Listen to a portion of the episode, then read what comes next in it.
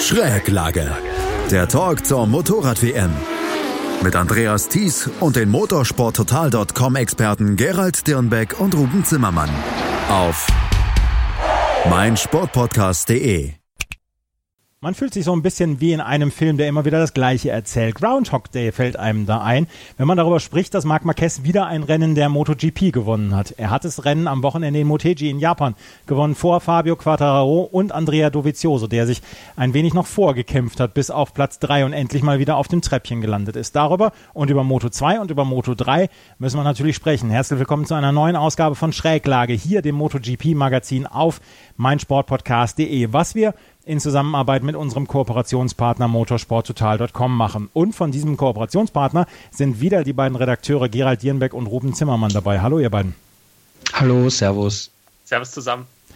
Gerald, ähm, wir haben im Vorgespräch schon gesagt, uns gehen so ein bisschen die Superlative aus. Marc Marquez hat das Rennen wieder von vorne gewonnen und äh, ab der vierten Runde, glaube ich, wo er das Überholmanöver gesetzt hat und dann sich an Platz 1 gesetzt hatte, bis zum Ende, hat er das Rennen auf beängstigende Art und Weise kontrolliert. Ja, wieder eine perfekte Meisterleistung von unserem neuen und alten Weltmeister. Er hat am Start ist er gleich am Anfang kurz weggezogen. Quattro hat in der ersten Kurve, ersten Runde mal angegriffen, aber Quat äh, Marquez hat dann gleich wieder gekontert. Und dann hat er gleich mal geschaut, dass er eine kleine Lücke rausfahren kann und danach ist dieser Abstand äh, ziemlich, ziemlich konstant geblieben. Also äh, Quattro ist dann eigentlich über eine, einige Runden lang ziemlich das gleiche Tempo gefahren, bis er dann selber abreißen hat lassen müssen, weil die, die Reifen eingegangen sind. Marquez hatte mit dem äh, Benzinverbrauch Probleme. Das war eigentlich schon, schon vor dem Rennen klar, dass das eigentlich bei, bei so ziemlich allen äh, Marken äh, der Fall ist in Motegi, weil eben, du hast so viele extreme Beschleunigungsstücke äh, und äh, da ist einfach der Benzinverbrauch am Limit und dadurch, dass Honda im Vergleich zum, zum vergangenen Jahr mehr Motorleistung gefunden hat, ähm, muss das mehr gemanagt werden. Hat er auch perfekt äh, hinbekommen. Ja, in der Auslaufrunde ist ihm der Sprit ausgegangen, also auch das perfekt gemanagt und auf den Punkt gebracht. Ähm, verdienter zehnter Saisonsieg, ähm, großartige Saison, setzt er fort. Äh, wir dürfen nicht vergessen, in den vergangenen Jahren war es ja oft so, wenn Marquez Weltmeister wurde, vorzeitig, dass er dann beim nächsten Rennen gestürzt ist. Das wollte er jetzt unbedingt vermeiden und hat es perfekt umgesetzt. Also absolute Meisterleistung einmal wieder. Und ihm fehlte ja noch die Pole Position dann in Motegi. Da hatte er sich dann ja auch darüber gefreut, dass er die geholt hat hier in Japan. Ähm, wir haben letzte, in der letzten Sendung darüber gesprochen, dass er der Erbarmungslose ist, Ruben. Das hat er hier wieder gezeigt. Und was Gerald angedeutet hat, dieses Management der Maschine, dann auch des, des Spritverbrauchs, das war ja meisterhaft in der zweiten Hälfte dieses Rennens. Ja, ich finde es tatsächlich ganz interessant, ähm, wie Marc Marquez diese Rennen gewinnt. Also, ich meine, wir haben ja gerade schon gesagt, man fühlt sich so ein bisschen wie in einer Zeitschleife, weil am Ende gewinnt er halt auf jeden Fall immer. Das, das ist seit einigen Wochen so, das ist nicht wegzudiskutieren. Nur tatsächlich die Arten, wie er die Rennen gewinnt, die sind halt unterschiedlich. Ähm, dieses Mal war es jetzt halt, das hat er auch selber so gesagt, äh, von Anfang an sein Ansatz, direkt wegzufahren. Das hat dieses Mal eben funktioniert. Er hat dieses Rennen von vorne weg bestimmt.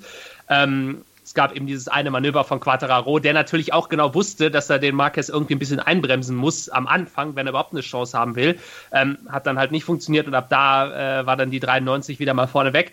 Aber es ist trotzdem interessant, dass das eben, auch wenn er am Ende des Tages immer vorne steht, dass es eben doch irgendwie immer ein bisschen anders ist. Also wir hatten jetzt eben diese zwei Rennen, wo es dann sehr eng war mit Quattararo, wo er wirklich erst diese entscheidenden Manöver dann ein oder zwei Runden vor Schluss gesetzt hat das war jetzt wieder mal ein anderes Rennen und das, ähm, das zeigt einfach auch, dass er sich wirklich einen Plan zurechtlegt vor dem Wochenende. Der weiß halt vorher schon ganz genau, was will er machen.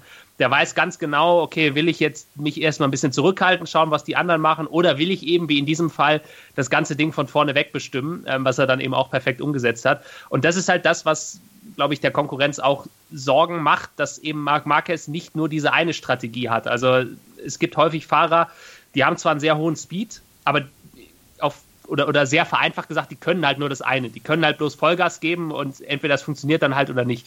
Bei Marquez ist es wirklich so, er hat wirklich diese Möglichkeiten, dadurch, dass er diesen Speed hat, mit der Konkurrenz zu spielen. Er kann sich vorher einen Plan zurechtlegen für dieses Rennen, wie er es angehen möchte und egal wie dieser Plan in den letzten Wochen aussah, er hat halt immer funktioniert.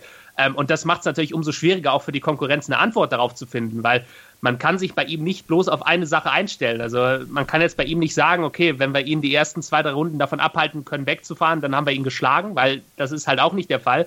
Ähm, dann switcht er halt im Notfall nochmal um auf den Plan B. Ähm, und das ist tatsächlich, finde ich, ziemlich beeindruckend.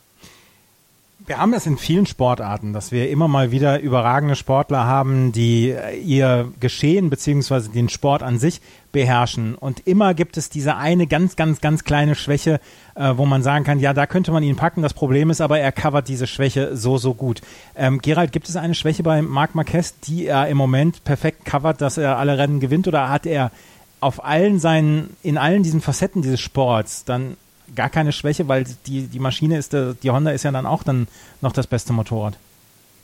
Also ob es das beste Motorrad ist, bin ich mir nicht so sicher. Und ich glaube, er, er covert hier mehr äh, Schwächen oder Nachteile der Honda oder kann sie am, am besten kompensieren. Aber er selbst als, als Fahrer, als Talent, auch mit, mit, mit seiner ganzen Herangehensweise, wie, wie Ruben es gesagt hat, er hat immer einen Plan, kann immer reagieren. Äh, dazu kommt natürlich das eingespielte Team, mit dem er seit Jahren zusammenarbeitet, wo man sich komplett blind versteht und das eigentlich eine riesengroße Familie ist. Äh, und dieses Gesamtpaket ist, ist einfach total stark und in diesem Gesamtpaket ähm, sehe ich momentan nicht wirklich eine Schwäche. Ähm, wie gesagt, wir wissen, dass, dass die Honda Probleme am Kurveneingang hat und so weiter. Das, das kommt Marquez äh, seinem Fahrstil entgegen, beziehungsweise konnte das auch, auch kompensieren ähm, mit, mit extremen Schräglagen, die wir in diesem Jahr schon gesehen haben. Und äh, Honda arbeitet an diesem Bereich, auch mit ihm gemeinsam. Und äh, ich glaube, dass die hier auf einem guten Weg sind, nächstes Jahr da auch noch ein paar Fortschritte zu machen.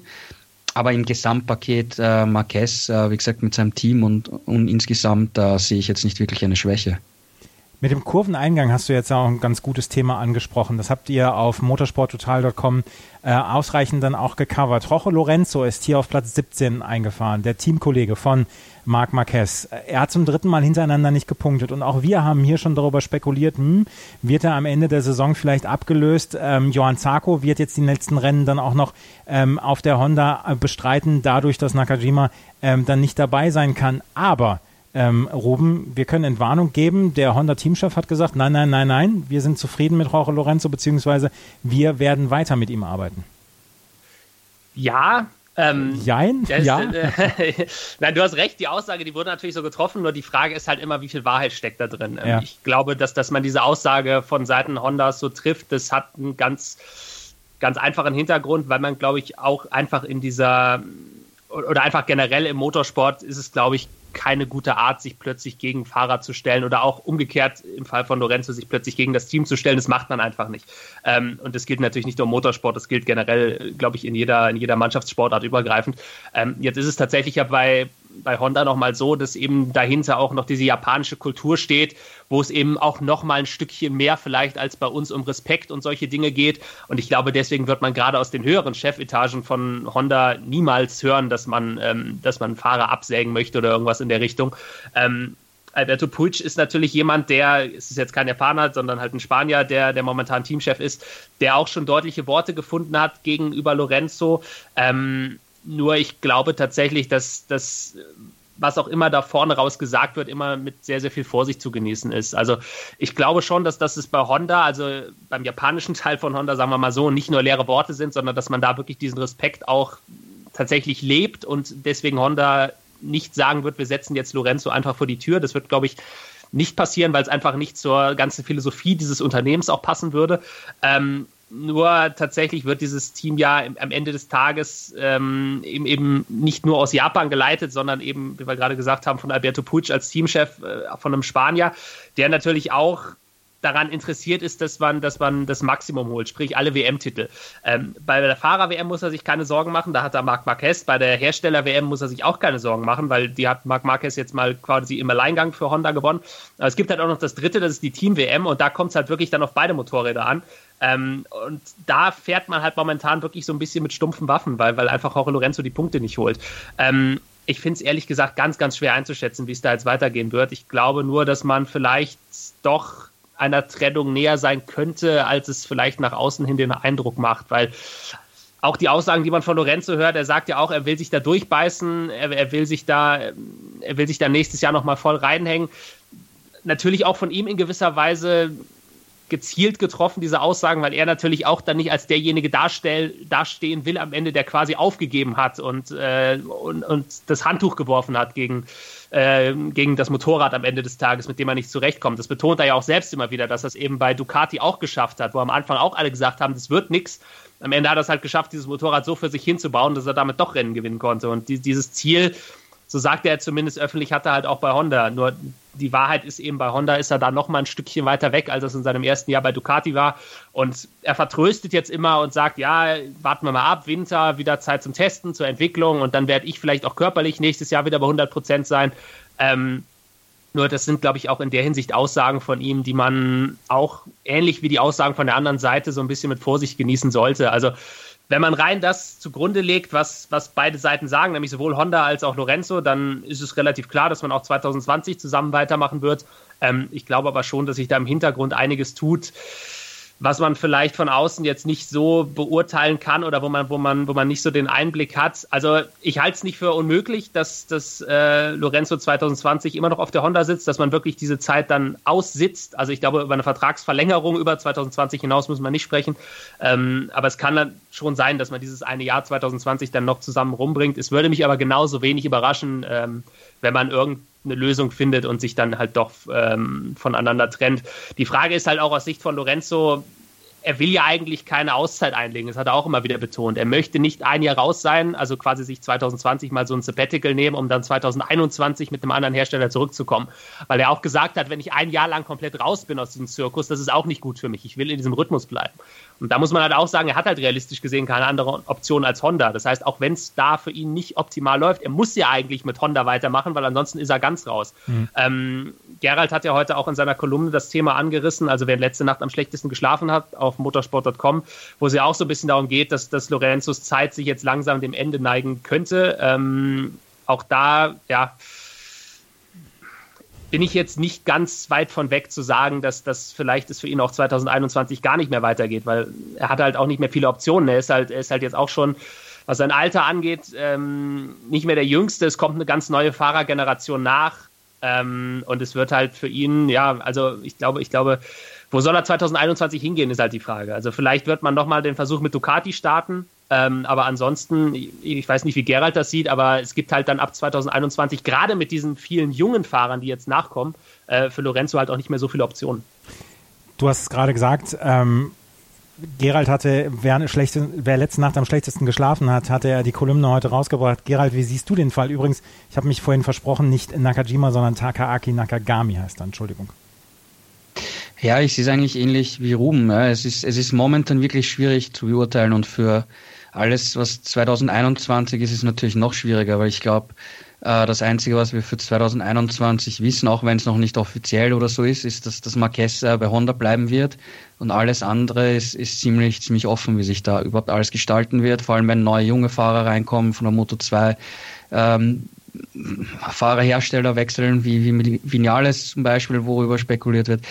Ähm, und aktuell mit, mit Lorenzo, ich glaube, die, da wird jetzt einfach mal die Saison zu Ende gefahren und danach äh, wartet man mal ab, wie, wie, wie sich der Winter entwickelt. Ja, wie, da setzt man sich vielleicht mal gemeinsam fernab der Öffentlichkeit zusammen, verbringt ein, zwei Tage und, und, und redet mal und wie es überhaupt ausschaut äh, für nächstes Jahr, wie es auch technisch ausschaut. Äh, Lorenzo war ja im, im, Frühling einmal in Japan und hat dort äh, an technischen Entwicklungen gearbeitet, mit Ingenieuren geredet. Er hat auch noch vor kurzem gesagt, dass ihm von Honda gesagt wird, das ist alles in Planung und Umsetzung für nächstes Jahr. Also schauen wir, ob das auch, auch stimmt. Ähm, und bezüglich Johann Zarko, es weiß natürlich niemand, wie Zarko mit der Honda überhaupt zurechtkommt. Ja, ich meine, mhm. die, die KTM ist sicher kein einfaches Motorrad, aber die, die Honda ist jetzt auch kein einfacheres Motorrad. Ja, und vom, vom Konzept her auch sehr ähnlich. Wobei man sagen muss, dass äh, Zarco mit der 2018er Honda fahren wird, die am Kurveneingang etwas besser ist. Lorenzo hat auch gesagt, er hat sich mit der alten Maschine eigentlich viel besser gefühlt und, und war bei den Wintertests auch halbwegs okay dabei. Also da hat man eigentlich Potenzial gesehen, wo man sagt, ja, da, da kann eventuell ja, sich was entwickeln draus, ja, aber er war noch nicht ganz fit. Dann wurde gewechselt auf das neue Motorrad, mit dem er nicht so gut zurechtkommt, Crutchlow nicht so gut zurechtkommt, weitere Verletzungen und so weiter und so fort. Ähm, also es wird, wird auch schwierig dann zu, zu sein zu vergleichen, äh, wie, wie Zarko auf dem gleichen Motorrad sitzt wie Crutchlow als Teamkollege, ja, zum Beispiel, ja. Und, ähm, und ob Zarko das so großartig einschlagen wird, wenn er bei der KTM so viele Probleme hatte, schwierig zu sagen. Also ähm, müssen wir alles abwarten und Honda sagt momentan, das ist jetzt eine reine LCR-Honda-Geschichte. Ähm, der soll da jetzt fahren, Honda hat die Erlaubnis gegeben und ähm, ja, das war's. Ja. Alles andere schauen wir mal, ja, weil wie gesagt, niemand weiß, wie, wie Zarko da fahren wird, ja. Aber er hat gesagt, Lorenzo hat gesagt, er hat äh, in den letzten zehn Runden da was gefunden, ähm, was ihm gut gepasst hat und er hatte in den letzten zehn Runden nur noch 1,2 Sekunden Rückstand auf Marc Marquez. Das hat er dann als gute Nachricht dann ja auch verkauft und äh, vielleicht müssen wir dann ihm ja dann auch so ein bisschen trauen, dass er da vielleicht die Probleme noch in den Griff kriegt. Auf jeden Fall hat er hier nur den 17. Platz belegt und das ist für jemanden wie Jorge Lorenzo, das ist auch jemand für ähm, das Team Honda, ist es deutlich zu wenig. Dafür hat Marc Marquez, wie gesagt, dieses Rennen gewonnen. Aber wir müssen natürlich auch über den zweiten sprechen. Fabio Quattraro hat in den letzten sechs Rennen viermal das Podium erreicht und er ist im Moment klar die stärkste, zweitstärkste Kraft in diesem ähm, Fahrerfeld. Er räumt das Feld im Moment so ein bisschen von hinten auf, ist auf Platz sechs in der Gesamtwertung und zeigt eine gar wunderbare Saison. Ruben, ähm, Sky's the Limit, darüber haben wir schon gesprochen bei Fabio Quattararo. Aber im Moment zeigt er tatsächlich die Leistungen, um der, als der zweitstärkste Fahrer im Moment im, Fahrt, im Feld zu gelten. Natürlich ja. mit den Schwankungen ähm, eines, eines Rookies. Ja, ja, absolut, aber das sehe ich ganz genauso. Also, dass, äh, dass Quattararo in dieser Saison in der Lage sein würde, bei vereinzelten Rennen aufs Podium zu fahren, das habe ich schon relativ früh in der Saison so kommen sehen. Also, das, das, der hat halt von Anfang an was gezeigt, wo man gesagt hat, okay, das ist einer, der wird in einigen Situationen mal da vorne in diese Spitzengruppe reinfahren können. Was aber auch ich nicht erwartet hätte, ist, dass er das gerade jetzt in dieser zweiten Saisonhälfte in dieser Konstanz schafft, weil das ist halt wirklich beeindruckend. Der ist jetzt in den letzten vier Rennen dreimal Zweiter geworden ähm, und war ja wirklich in zwei Rennen davon auch richtig nah dran an Marc Marquez, also ähm, wo er wirklich ja bis zur letzten Runde noch mit um den Sieg kämpfen konnte. Ja, und das, das ist ein Trend, der sich tatsächlich, oder, oder, anders gesagt, jetzt kann man halt wirklich von einem Trend sprechen. Also in der ersten Saisonhälfte war es noch so, da hatte er auch seine Rennen, wo er schnell war, aber dann war halt danach wieder so ein Rennen drin, wo er dann plötzlich nur noch so um Platz 7, 8 herumgefahren ist. Das hat er halt mittlerweile nicht mehr. Mittlerweile ist er konstant schnell auf jeder Strecke. Ähm, und er hat sich tatsächlich jetzt in diesen letzten Wochen als zweitschnellster Fahrer, mh, hm, kann man schon sagen, etabliert ich bin halt tatsächlich sehr gespannt drauf, weil ich in diesem momentanen Status auch eine Gefahr für 2020 sehe. Und deswegen bin ich sehr gespannt darauf, wie er diesen, dieses Momentum dann eben auch mit in die neue Saison übertragen kann oder ob er das übertragen kann. Weil momentan erinnert mich seine Situation tatsächlich so ein bisschen daran, was wir auch von Joan Sarko gesehen haben, nämlich ähm, Ende 2017. Da sind wir auch in die Saison 2018 dann gegangen, als er noch für äh, Yamaha gefahren ist, für, für Tech damals. Also ähm, quasi in der gleichen Situation war wie Quattararo, dass er eben auch ein Kundenmotorrad von Yamaha hatte. Ähm, und da sind wir in die Saison 2018 gegangen. Und ich erinnere mich noch sehr gut an diese erste Pressekonferenz damals in Katar, wo Marc Marquez auch gesagt hat, jo, der Sarko ist einer, den müssen wir auf jeden Fall auf dem Zettel haben für, äh, für den WM-Kampf auch. Wie wir alle wissen, ist es am Ende des Tages nicht so gekommen. Er ist dann nach einem auch relativ ordentlichen Saisonstart relativ gut oder, oder relativ ähm, schnell eingebrochen. Ich hoffe einfach, dass Quattararo das nicht passieren wird. Jetzt muss man natürlich dazu sagen, dass bei Sarko da auch viele Sachen dann im Hintergrund passiert sind, wo es dann eben auch um seine Zukunft ging. Ähm, diese Geschichte damals wechselt er zu Honda, ähm, letztendlich ist er dann zu KTM gegangen und all solche Sachen im Hintergrund, die sicherlich ihm auch nicht gut getan haben da wird man sicherlich bei Quattararo jetzt aufpassen müssen, dass es bei ihm nicht auch irgendwo abseits der Strecke so eine Ablenkung gibt. Weil ich glaube, momentan hat der wirklich den Vorteil, ähnlich wie ihn übrigens auch in Sarko 2017 zum Beispiel hatte, ähm, dass der relativ befreit auffahren kann. Die Erwartungen sind nicht besonders groß, er kann einfach sein Ding machen. Nur auf ihn kommen jetzt halt auch diese Diskussionen zu, mhm. denn wir wissen alle, 2021, ähm, Gerhard hat es ja gerade schon mal gesagt, ist im Prinzip alles wieder auf Null gestellt. Wir können davon ausgehen, Marquez bleibt bei Honda, alles andere ist offen. So, und jetzt wird natürlich dann irgendwann in den kommenden Monaten auch diese Phase beginnen, wo es dann eben auch für Quattararo darum geht, ähm, zu entscheiden, wie geht es für ihn weiter in Zukunft. Weil ich glaube, nach der Saison kann man davon ausgehen, dass ähm, er für 2021 ja, äh, einen Haufen Angebote bekommen wird. Also ich kann mir nicht vorstellen, dass es irgendeinen Hersteller geben wird, der nicht bei ihm zumindest mal anklopfen wird. Ob es dann offizielle Verhandlungen gibt, ist wieder was anderes. Aber ähm, so wie der momentan fährt, werden mit Sicherheit alle zumindest mal nachfragen nach dem Motto, na, wie sieht's aus? Äh, 2021 Lust auf, äh, weiß ich nicht, eine Suzuki, eine Ducati, gibt ja genug Möglichkeiten. Ähm, und da muss er, glaube ich, aufpassen, dass er dann auch seinen Kopf weiter klar klar behält, dass er dann auch für sich die richtige Entscheidung trifft und diesen Fokus dann auch für 2020 eben weiter beibehält und sich nicht von diesen Sachen abseits der Strecke so ein bisschen, so ein bisschen ablenken lässt. Ähm, das wird jetzt für den Rest dieses Jahres, glaube ich, noch kein Problem sein und deswegen glaube ich, dass wir den auch in den letzten drei Saisonrennen ähm, ja immer auf jeden Fall irgendwo um die Podiumsplatzierungen herum sehen werden. Fabio Quattararo hier auf Platz 2 eingefahren und in der Gesamtwertung im Moment auf Platz 6 wie gesagt, mit vier Podien in seinen letzten sechs Rennen. Das ist eine sehr starke Leistung von ihm. Eine gute Leistung hat auch Andrea Dovizioso gestern auf der Ducati geliefert. Er ist von Platz sieben nach, der, ähm, nach dem Training auf Platz drei vorgefahren, hat geduldig gewartet, beziehungsweise hatte auch zwischendurch nicht unbedingt die Möglichkeiten zu überholen, hat sich aber alle seine Gegner dann am Ende gegriffen. Ähm, Gerald, wie würdest du das Rennen von Andrea Dovizioso gestern einordnen? Er hat jetzt mal nach dem, nach dem vierten Platz ähm, in Thailand hat er jetzt hier den dritten Platz erreicht, vorher den zweiten Platz in Aragonien. Es geht wieder ein bisschen aufwärts für ihn, nach einer wirklich schwächeren Phase auch zwischendurch.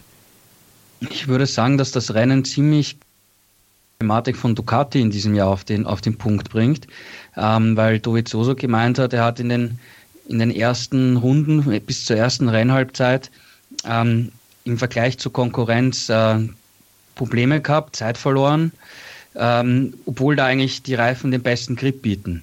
Und es hat eben lange gedauert, bis er dann an Morbidelli vorbeigekommen ist. Dann hat, hat er hinten äh, Vinales im Nacken gehabt, den hat er dann abschütteln können und am Ende ist er dann Richtung, wieder Richtung äh, Fabio Quattro aufgeschlossen.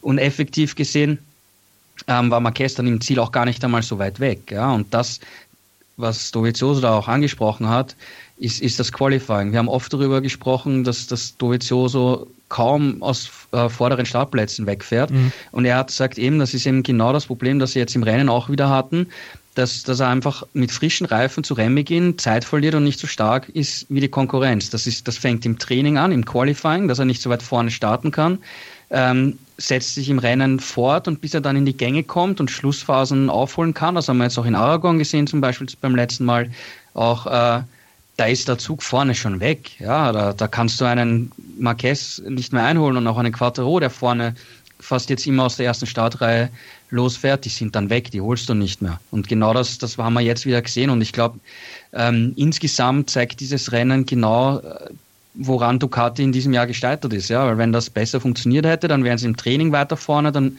könnte er gleich in den ersten Runden mit Marquez und jetzt zuletzt auch mit Quattro mitfahren und danach kann sich das Rennen ganz anders entwickeln. Und dann hat Dovizioso auch bessere Chancen, normal ein Rennen zu gewinnen, ja, oder knapp an Marquez dran zu sein, weil wenn du Druck ausübst, dann kann ja auch mal ein anderer einen, einen Fehler machen, ja. Ähm, ja, ich glaube, dass das Rennen zeigt eben schön die, die Ducati-Problematik, die sie in diesem Jahr hatten. Ich bin ja nur ein Laie, aber es kann doch nicht so schwer sein, eine, ein Motorrad schon aufs Qualifying einzustellen, Ruben.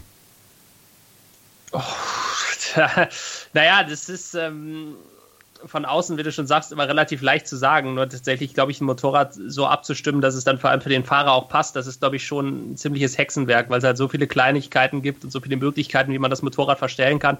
Ähm, und wir sehen es ja auch nicht umsonst, dass, dass Fahrer halt wirklich teilweise im, in den Trainings auch immer wieder hin und her wechseln zwischen verschiedenen Abstimmungen, weil dann passt die eine Sache nicht und dann, dann ändert man das und dann wirkt sich das aber wieder negativ auf was anderes aus und so dreht man sich dann häufig auch im Kreis. Ähm, insofern, das, das, das ist, glaube ich, nicht so einfach, wie man sich das, wie man sich das häufig von außen vorstellt. Und natürlich ist das, ist das gerade für das Qualifying ein wichtiges Thema. Das ist ja ein Problem, was auch äh, was nicht nur Dovizioso betrifft. Wir haben ja mehrere Fahrer im Feld, die sich halt darüber beschweren oder nicht beschweren, aber die halt sagen, wenn wir einmal bloß aus der zweiten oder sogar dritten Reihe losfahren, ähm, dann ist das Rennen für uns eigentlich schon gelaufen. Yamaha ist da auch ein gutes Stichwort, werden wir ja auch gleich nochmal drüber sprechen. Ähm, nur generell muss man dazu sagen, auch zum Thema Dovizioso, ähm, ich hatte ja das, das Fass in der letzten Sendung mal aufgemacht, dass ich gesagt habe, man müsste sich mal anschauen, wie diese WM eigentlich aussehen würde, wenn Marc Marquez nicht dabei wäre. Ähm, da hatten wir tatsächlich auf Twitter jetzt eine Tabelle zugeschickt bekommen von Stefan, vielen Dank dafür, ja. ähm, wo wir nämlich mal schön sehen konnten, wie diese WM tatsächlich ohne Marc Marquez aussehen würde.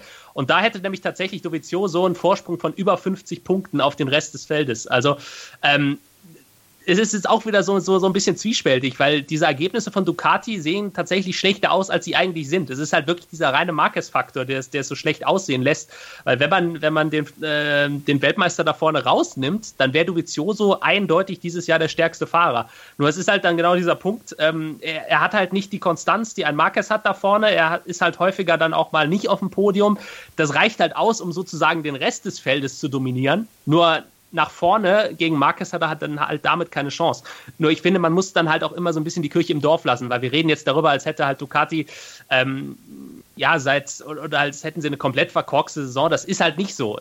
Was halt Fakt ist und das das ist auch nicht wegzudiskutieren, ist, dass tatsächlich die Lücke zu Honda Marquez zu dieser Kombination, glaube ich, noch mal größer geworden ist als im vergangenen Jahr. Nur im Gesamtbild ist es halt für Ducati eigentlich gar keine so schlechte Saison.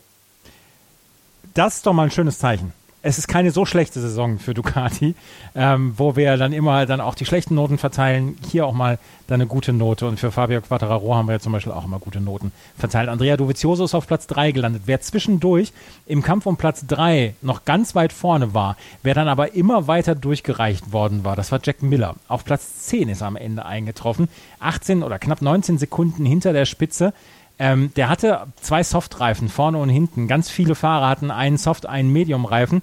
Ähm, Gerald, sind, sind Jack Miller die Reifen unterm Hintern weggeschmolzen da gestern? Ja, du sagst es. Ja, absolut. Ja, dem sind, die sind dann die Reifen eingegangen.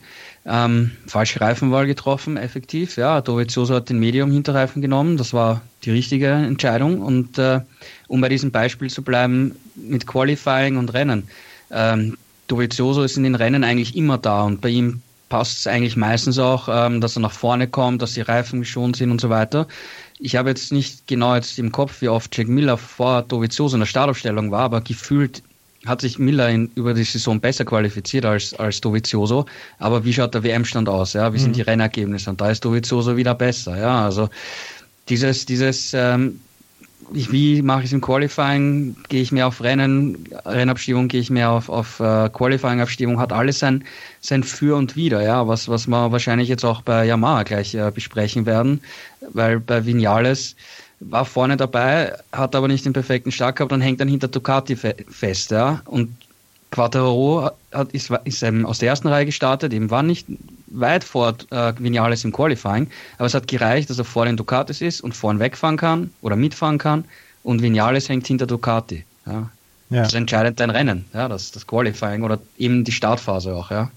Auf jeden Fall, äh, Jack Miller ist auf Platz 10 eingefahren und konnte am Ende überhaupt nicht mehr mithalten äh, mit der Spitze. Mithalten mit der Spitze konnte Maverick Vinales und da sind wir wieder beim Thema Yamaha. Vierter Platz für Maverick Vinales, sechster Platz für Franco Morbidelli, zweiter Platz für Fabio Quartararo. Nur der ähm, zwölfte Platz, äh, müssen wir jetzt nochmal gerade gucken.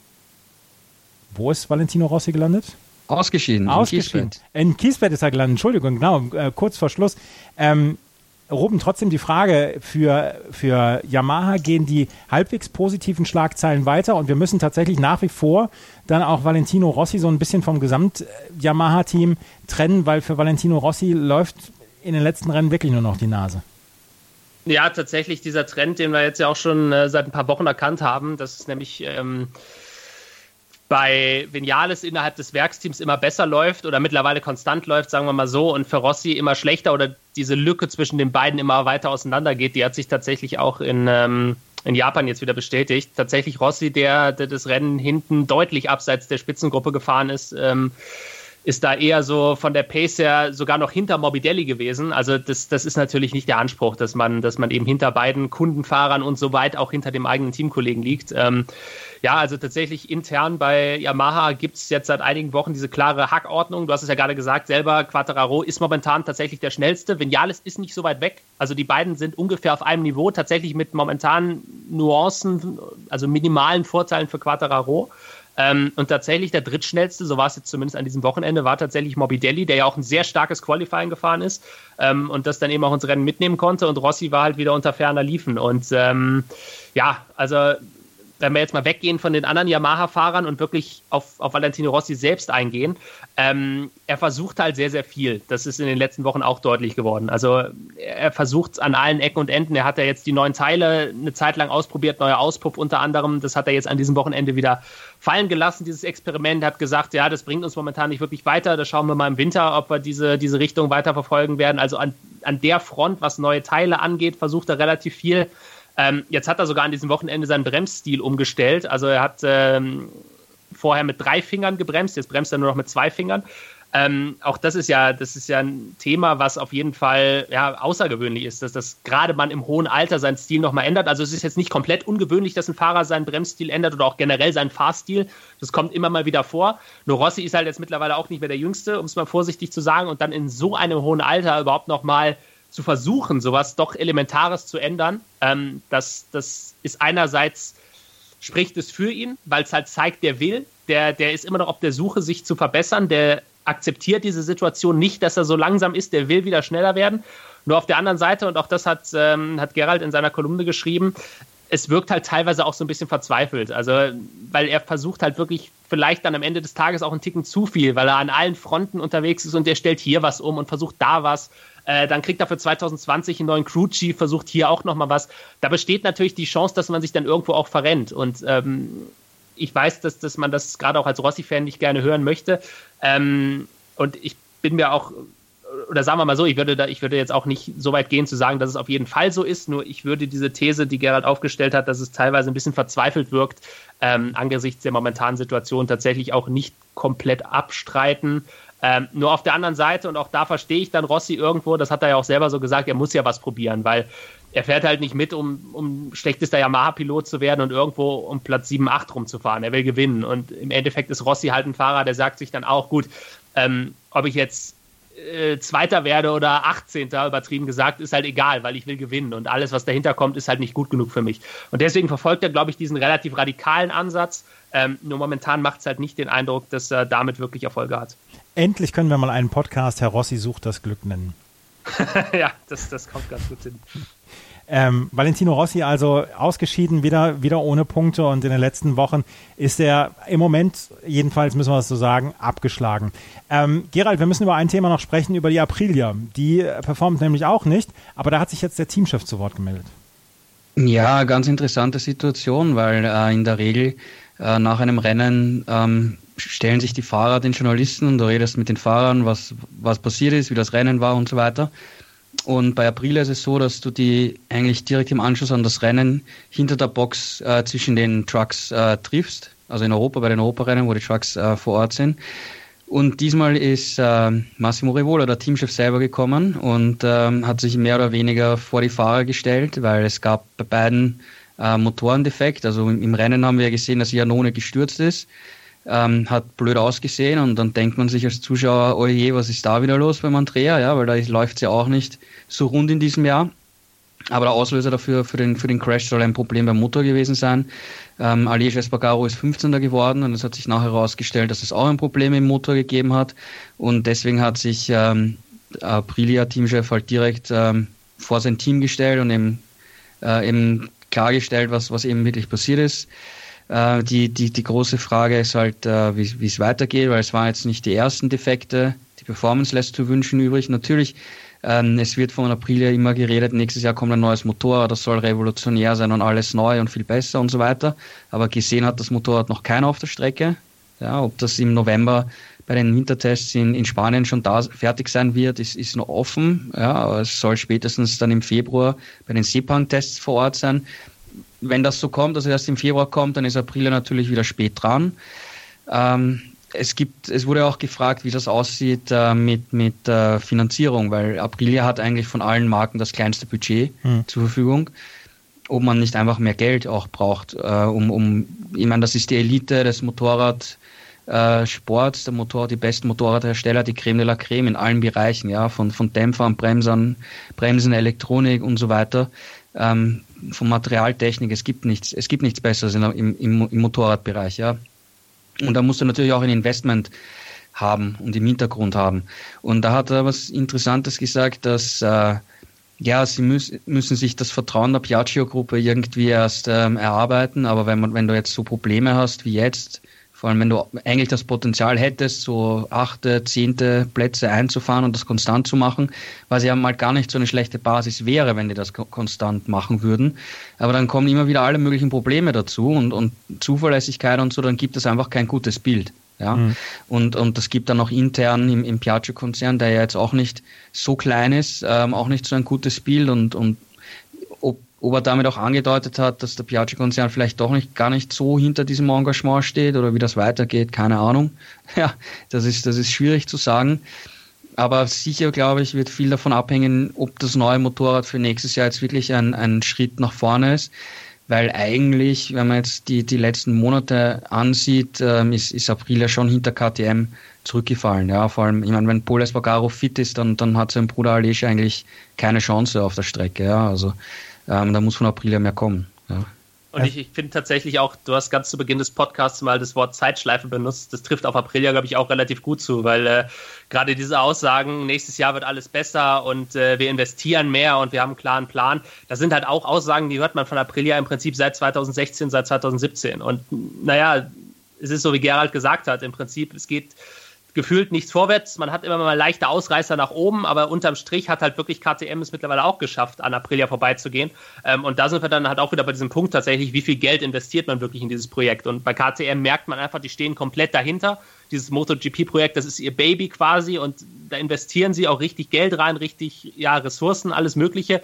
Ähm, und bei Aprilia hat man wirklich im Vergleich zu KTM eher das Gefühl, das läuft alles so ein bisschen auf Sparflamme und auf Halbgas und ähm, ja, das, das ist dann am Ende des Tages die logische Konsequenz, dass man damit dann eben ähm, in der MotoGP auf diesem hohen Niveau äh, nicht die Ergebnisse einfährt, die man sich erhofft. Marc Marquez hat das Rennen in Motegi gewonnen und er führt nach wie vor natürlich die Gesamtwertung an. Er kann nicht mehr von dem Platz 1 dann verdrängt werden. 350 Punkte, inzwischen sind es 119 Punkte Vorsprung auf Andrea Dovizioso, der seinerseits dann auch schon wieder knapp 60 Punkte Vorsprung hat auf Alex Rins.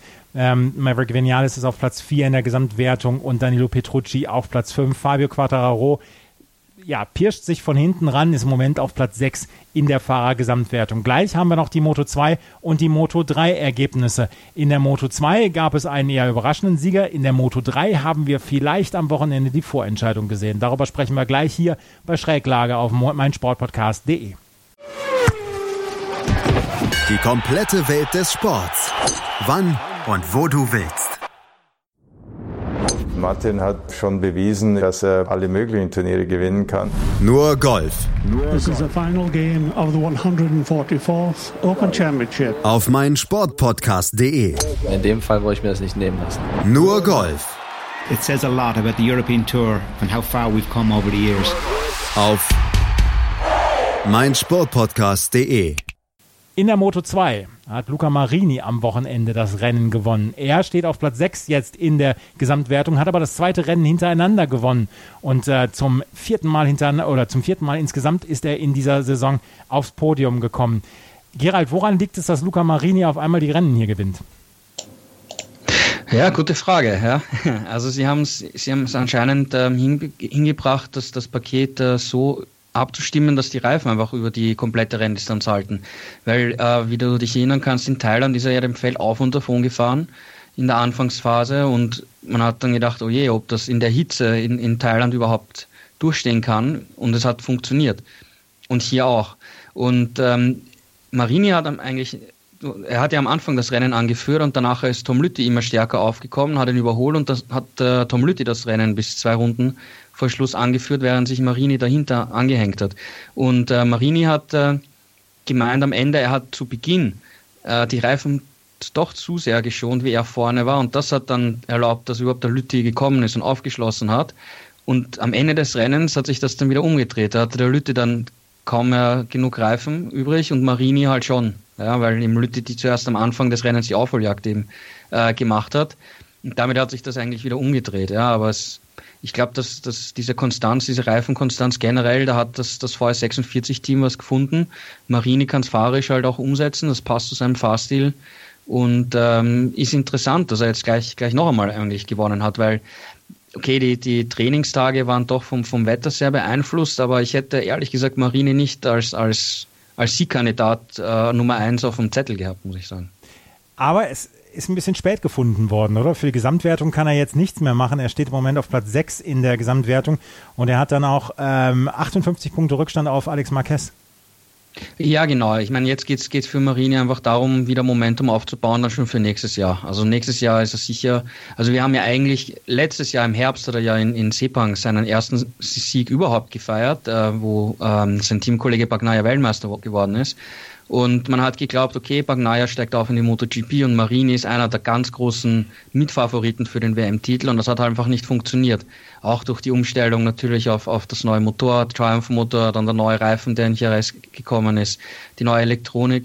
Ähm, dann wurde so viel probiert im VR46-Team im, im Sommer schon, im Frühling, Sommer, ähm, dass, dass sie ein neues Chassis äh, aufgebaut haben, weil Marini geglaubt hat, bei seinem Chassis funktioniert eigentlich nicht ist irgendwas nicht richtig oder irgendeine, irgendetwas nicht, nicht eben richtig ist, ja, irgendwo ein technischer Defekt, den man so nicht sieht, hat sich aber herausgestellt von Carlex, dass da überhaupt nichts war. Dass, aber die haben so viel herumgedoktert und herumgesucht, dass sie schon alles angezweifelt haben, ja, warum es nicht geht, ja. Und ähm, jetzt haben sie die Bausteine zusammengesetzt, ja. Also wie gesagt, für, für nächstes Jahr glaube ich, dass das Marini definitiv zum, zum Kreis der Titelanwärter dazuzählen wird. Alex Marquez wird ähm, wahrscheinlich die WM-Gesamtwertung gewinnen, weil im Moment hat er 36 Punkte Vorsprung vor Tom Lüthi, auch wenn wir gleich noch über Tom Lüthi sprechen werden. Ähm, Ruben, bevor ich dann hier auch die, äh, das Feld zu früh verteile, Alex Marquez hat den sechsten Platz erreicht, aber er hat dann für den Save der Saison in diesem Jahr gesorgt. Es war nicht im, ähm, es war nicht im Rennen, sondern im Training, aber er hat dafür gesorgt, dass ein Video von der MotoGP bzw. von der Moto 2 um die Welt ging am Wochenende. Ja, das war auf nasser Strecke im Training. Da hat er äh, einen ziemlich heftigen Eissider eigentlich gehabt und ja, also wie er den abgefangen hat, ich habe keine Ahnung, kann ich nur jedem empfehlen, sich da mal äh, das entsprechende Video rauszusuchen, sich das anzuschauen. Äh, war übrigens tatsächlich nicht sein einziger Save an diesem Wochenende. Ähm, er hatte im Rennen, glaube ich, auch noch mindestens zwei sehr, sehr brenzlige Situationen, auch eine davon wieder in dieser Kurve 14, wo er eben auch im Training schon fast abgeflogen wäre. Ähm, also der hatte tatsächlich ein Rennen, was sehr, sehr oder sagen wir es anders, bei dem ich am Ende schon überrascht war, dass er die Zielflagge gesehen hat, weil er hat wirklich äh, ein sehr, sehr wildes Rennen gehabt, gerade in der, in der ersten Hälfte des, des, äh, des Grand Prix, wo er eben tatsächlich ähm, unter anderem eben auch diesen Safe nochmal hatte. Er ist dann, glaube ich, am Ende auch ein bisschen vom Gas gegangen, weil er auch selber gemerkt hat, dass er, dass er zu viel Risiko eingehen muss, wenn er am Ende noch Richtung Podium fahren möchte. Und ich glaube, dieser sechste Platz könnte am Ende tatsächlich wichtig für ihn sein, weil es ist natürlich auf dem Papier nur ein sechster Platz ähm, aber es sind halt am Ende des Tages wieder zehn Punkte. Und wenn man sich seinen Vorsprung in der WM anschaut, klar, Lütti ist jetzt ein bisschen näher rangekommen, aber er ist halt immer noch relativ komfortabel vorne. Ähm, und ich glaube, der weiß halt auch, dass selbst wenn es für ihn an diesem Tag nicht so gut gelaufen ist, es nicht so dumm war, diesen sechsten Platz dann mitzunehmen, ein bisschen weniger Risiko am Ende einzugehen, weil diese zehn Punkte, die können bei jetzt nur noch drei ausstehenden Rennen dann am Ende eben wirklich wichtig sein. Gerald, du hast nicht nur die Kolumne Wer letzte Nacht am schlechtesten geschlafen hat ähm, geschrieben, sondern auch die Kolumne Wer letzte Nacht am besten geschlafen hat. Und dieses Mal hast du dir einen Moto2-Fahrer genommen, Tom Lüthi nämlich. Der hat mit seinem zweiten Platz zehn Punkte wieder aufgeholt auf Alex Marquez, steht im Moment in der Gesamtwertung auf Platz 2, 36 Punkte hinter Alex Marquez. Traut er sich noch was zu? Ich glaube schon, ja, dass, dass Lütti äh, wieder Lunte gerochen hat, ja, weil wie ich in der, in der Kolumne geschrieben habe, hat er versucht, ähm, bei den Rennen in Misano und, und Aragon Schwung zu nehmen und dann bei den Überseerennen auch einen Angriff zu starten. In Misano hat es funktioniert, in Aragon nicht. Und Thailand, da ist er das erste Mal mit der Moto 2 gefahren, das war auch nicht so toll, aber diese, diese richtigen Thailand ist ja neu, das war jetzt erst das zweite Mal im Kalender. Und jetzt haben wir eben mit Japan, Australien und Sepang die, diese klassischen drei Überseerennen und Lüthi hat auf allen drei schon gewonnen, war mehrmals auf dem Protest auf allen drei Rennstrecken. Ähm, also und diese, und er hat mir selber auch mal gesagt, also diese Phase in, in, in diesen Überseerennen, äh, diese, dieses Monat, wo du fast eigentlich gar nicht in Europa bist, wo du viel herumreist, äh, wo du, wo du auch we weit weg bist, ja, von, von, deinen, von deiner Familie, von deinen Freunden, wo auch nicht so viele Medienvertreter sind, wo nicht so viel Rummel ist, wo es ein bisschen ruhiger ist. Ähm, das liegt ihm einfach und, und da will er einen, einen Angriff starten und das hat er jetzt hier, hier echt umgesetzt. Ja. Und äh, dadurch, dass ihm auf dem Papier die, die nächsten Strecken auch, also eigentlich alle, auch Valencia, ähm, sehr gut liegen, kann ich mir schon vorstellen, dass er jetzt mit dem zweiten Platz wieder neuen Schwung gefunden hat ähm, und merkt, okay, probieren wir was. Ja, schauen wir mal, was passiert. Ja, weil wenn du, wenn es, wenn es wirklich schafft, auch im nächsten Rennen ähm, um den Sieg zu kämpfen und Marquez vielleicht auch wieder mit den anderen kämpft um Platz 4, 5, 6 herum, ähm, ja, dann wird irgendwann der Druck auf Alex Marquez auch größer werden. Ja? Und, und äh, Rum hat gerade die, die Saves angesprochen ja, und die Rutsche, die er in dem Rennen gehabt hat. Es kann alles schnell passieren. Ja? Und äh, effektiv gesehen, wenn, wenn Lütte es schafft, in, in Sepang und in, in Phillip Island nächstes Wochenende bei diesen beiden Rennen den Rückstand, sagen wir mal, auf unter 25 Punkte zu drücken, was jetzt nicht so unmöglich ist, ja, wenn du jetzt zwei gute Rennen hast und Marquez äh, fünfte, sechste Plätze in den beiden Rennen, dann kannst du zum WM-Finale nach, nach Valencia fahren, wo zumindest theoretisch noch alles möglich ist. Und es ist halt dann auch, wie gesagt, eine, eine psychische Sache, eine Drucksache und so weiter. Ähm, also es kann noch spannend werden, ja. Also es wäre interessant, wenn es spannend wird, ja, und wenn nicht gleich eine, auch die Moto 2 schon vorentschieden hätten, oder? Ja, absolut, aber äh, Tom Lüthi gehen ja so ein bisschen die Rennen aus. Du hast es gesagt, nur noch drei Rennen haben wir, ähm, bevor die WM dann zu Ende ist. Und Tom Lüthi muss jetzt in den nächsten zwei Rennen auf jeden Fall dann noch ähm, zusehen, dass er diesen Vorsprung dann, dann abbaut hier in dieser Gesamtwertung. Wer ähm, hier auch ein gutes Ergebnis mal wieder gebracht hat, das war Marcel Schröter. Marcel Schröter ist am Ende auf Platz 9 gefahren. Oder habe ich das jetzt so ein bisschen überschätzt, äh, Ruben? Weil die letzten Ergebnisse waren nicht so gut. Und vielleicht ist ein neunter Platz ja mal wieder ein Schritt in die richtige Richtung. Ja, ich glaube, das Wochenende war auf jeden Fall ein Schritt in die richtige Richtung. Ähm, hat dann leider hinten raus in der zweiten Rennhälfte für ihn nicht mehr ganz gereicht, weil er ist tatsächlich in der ersten Rennhälfte noch relativ nah hinter Tom Lüthi auch gefahren, also nicht direkt hinter ihm. Ich glaube, einer lag noch zwischen den beiden. Ähm, nur dann hat sich halt so ein bisschen in die entgegengesetzte Richtung entwickelt. Also Lütti hat es dann halt geschafft, vorne an diese Spitzengruppe wieder ranzufahren. Ähm, und bei Schröter ging es dann eher nach hinten. Aber unterm Strich ist es, glaube ich, für ihn auch ein gutes Wochenende gewesen, auch wenn es vielleicht jetzt halt das nicht das ganz große Ergebnis geworden ist mit Platz 9, auf das er gehofft hatte. Aber das Rennen hat zumindest gezeigt, dass er, dass er es immer noch drauf hat, da vorne auch mit den ganz großen Jungs eben mitfahren zu können. Und ist natürlich für ihn auch nicht leicht. Man darf nicht vergessen, diese Verletzung, die er hatte, ist halt immer noch nicht so lange her. Und insofern glaube ich, muss er jetzt einfach kleine Schritte machen und ja, Japan war auf jeden Fall ein Schritt davon.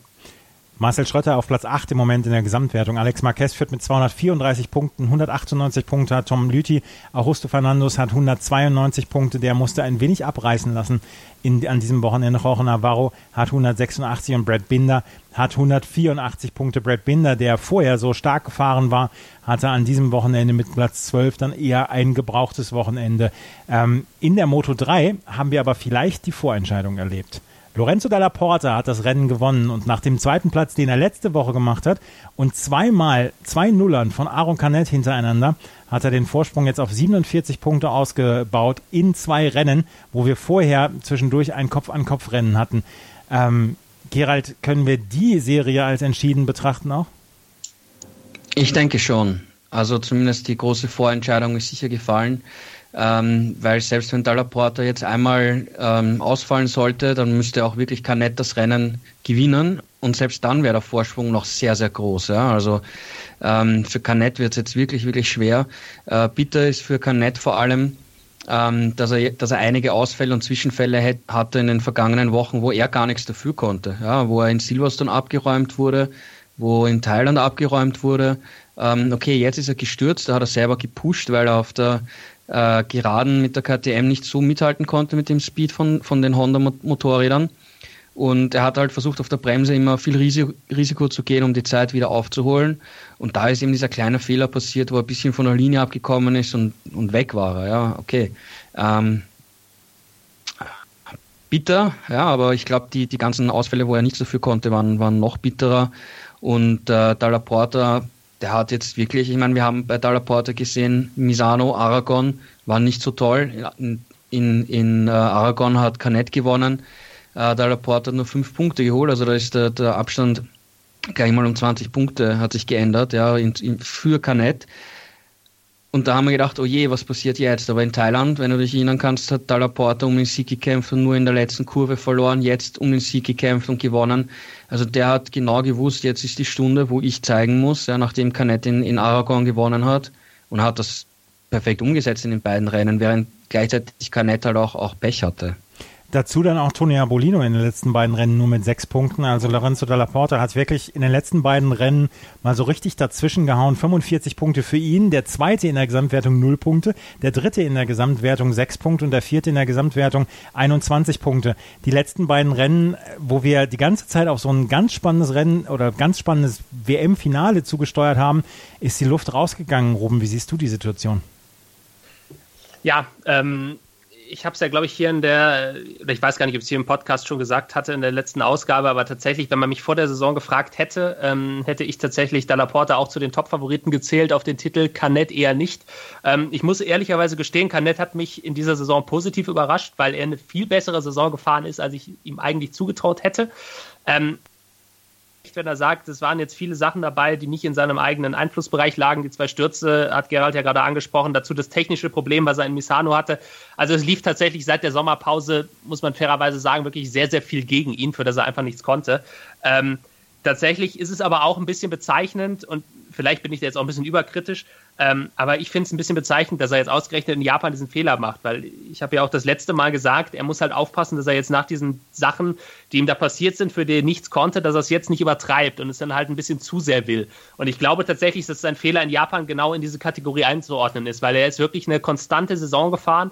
Ähm, er hat selber keinen einzigen Fehler gemacht, das ganze Jahr zumindest keinen rennentscheidenden Fehler. Ähm, und ausgerechnet jetzt in dieser so wichtigen Phase in Japan passiert es ihm halt. Ähm, das kann Zufall sein. Ich glaube aber schon, dass es sicherlich ein bisschen damit zu tun hat, dass er halt genau wusste, dass er eigentlich dieses Rennen jetzt nicht zu weit hinter der Laporte abschließen darf. Ähm, nur dadurch, dass er dadurch jetzt halt den Nuller geschrieben hat, glaube ich auch, dass das für ihn jetzt fast gelaufen ist. Also der Rückstand ist halt so groß und auch Dalla Porta ist, wenn man sich mal die Ergebnisse anschaut, und das ist in der Moto 3 auch eine Leistung, bloß ein einziges Mal in diesem Jahr nicht in die Punkte gefahren. Der hat also in, bis auf äh, Barcelona in jedem Rennen gepunktet. Und wenn er diese Serie bis zum Saisonende halten kann, dann wird ihn halt Canet auch nicht mehr einholen. Selbst wenn er jetzt alle drei Rennen gewinnen sollte, wird es halt Dalla reichen, immer irgendwo so um die Top 5 herum einzufahren. Und das traue ich ihm auf jeden Fall auch zu. Also ähm, am Ende des Tages ist es, glaube ich, für Canet, wie Gerald schon gesagt hat, extrem bitter, wie es gelaufen ist, weil, weil er für vieles äh, einfach nichts konnte. Nur auf der anderen Seite, das Ding in Japan hat er sich jetzt halt selbst zuzuschreiben. Und ähm, ja, also ich will nicht sehen, ich fühle mich dann, äh, oder ich will nicht sagen, dass ich mich dadurch bestätigt darin sehe, was ich vor der Saison schon gedacht habe, weil äh, unterm Strich Canet doch eine bessere Saison gefahren ist, als ich es ihm zugetraut hätte. Ähm, nur dieser Fehler in Japan, das war jetzt wieder so ein bisschen, ich sag mal, der alte Canet, den wir aus den Vorjahren auch noch kennen. Also halt auch sehr, sehr viele Fehler gemacht hat, ähm, die er in diesem Jahr zwar nicht durchgehend gemacht hat, aber jetzt vielleicht dann doch wieder im entscheidenden Moment. Lorenzo Dalla Porta führt mit 229 Punkten vor Aaron Canet 182 Punkte, Toni Bolino mit 161 Punkten und Marcos Ramirez mit 144 Punkten. Lorenzo Dalla Porta ist in einer sehr guten Ausgangsposition hier, die WM des Moto 3 zu gewinnen. Das war's mal wieder mit einer Stunde, mit einer knappen Stunde MotoGP-Talk hier, Schräglage auf meinsportpodcast.de. Nächste Woche gibt's schon wieder einen neuen Podcast, weil am Wochenende wird in Phillip Island gefahren, in Australien. Und dann sprechen wir da natürlich dann nächste Woche drüber. Ruben Gerald, euch vielen Dank für eure Expertise. Vielen Dank und bis nächste Woche. Bis zum nächsten Mal und äh, eventuell haben wir dann ja auch schon mindestens einen neuen Weltmeister. Schauen wir mal. Das schauen wir und in der Woche könnt ihr euch immer wieder informieren auf motorsporttotal.com. Dort werdet ihr auf jeden Fall nichts verpassen, was die MotoGP angeht und nächste Woche, wie gesagt, fassen wir das Ganze hier zusammen. Vielen Dank fürs Zuhören. Bis zum nächsten Mal. Auf Wiederhören. Schräglage. Der Podcast zur Weltmeisterschaft in der MotoGP, der Moto2 und der Moto3.